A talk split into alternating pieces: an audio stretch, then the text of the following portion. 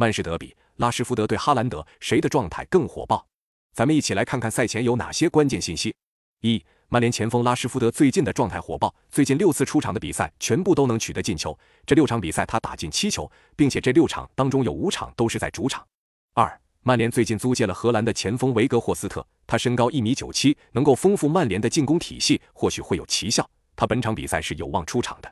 三、曼联本赛季强强交锋的战绩值得信赖，击败了阿森纳、热刺、利物浦，战平了切尔西、纽卡斯尔，但唯一输掉的硬仗对手就是曼城。而曼城本赛季的硬仗击败了曼联和切尔西，但战平纽卡，输给利物浦，强强交锋的成绩似乎不如曼联出色。四、曼城唯一的伤病依旧是葡萄牙中卫迪亚斯，但他对曼城的后防来说很关键。本赛季他缺席的五场英超，曼城至零封了切尔西，其余的比赛都有丢球。五、曼城头号射手哈兰德过去四场比赛打进三球，进球的效率依旧保持的比较高。本赛季首回合对阵曼联时，他打进三球并送出两次助攻，让曼联的后防非常头疼。六。曼城主帅瓜迪奥拉执教生涯二十一次对阵曼联取得了十二胜三平六负的成绩，过去五次客场面对曼联取得了三胜一平一负的战绩，并且最近三次做客老特拉福德都没有丢球出现。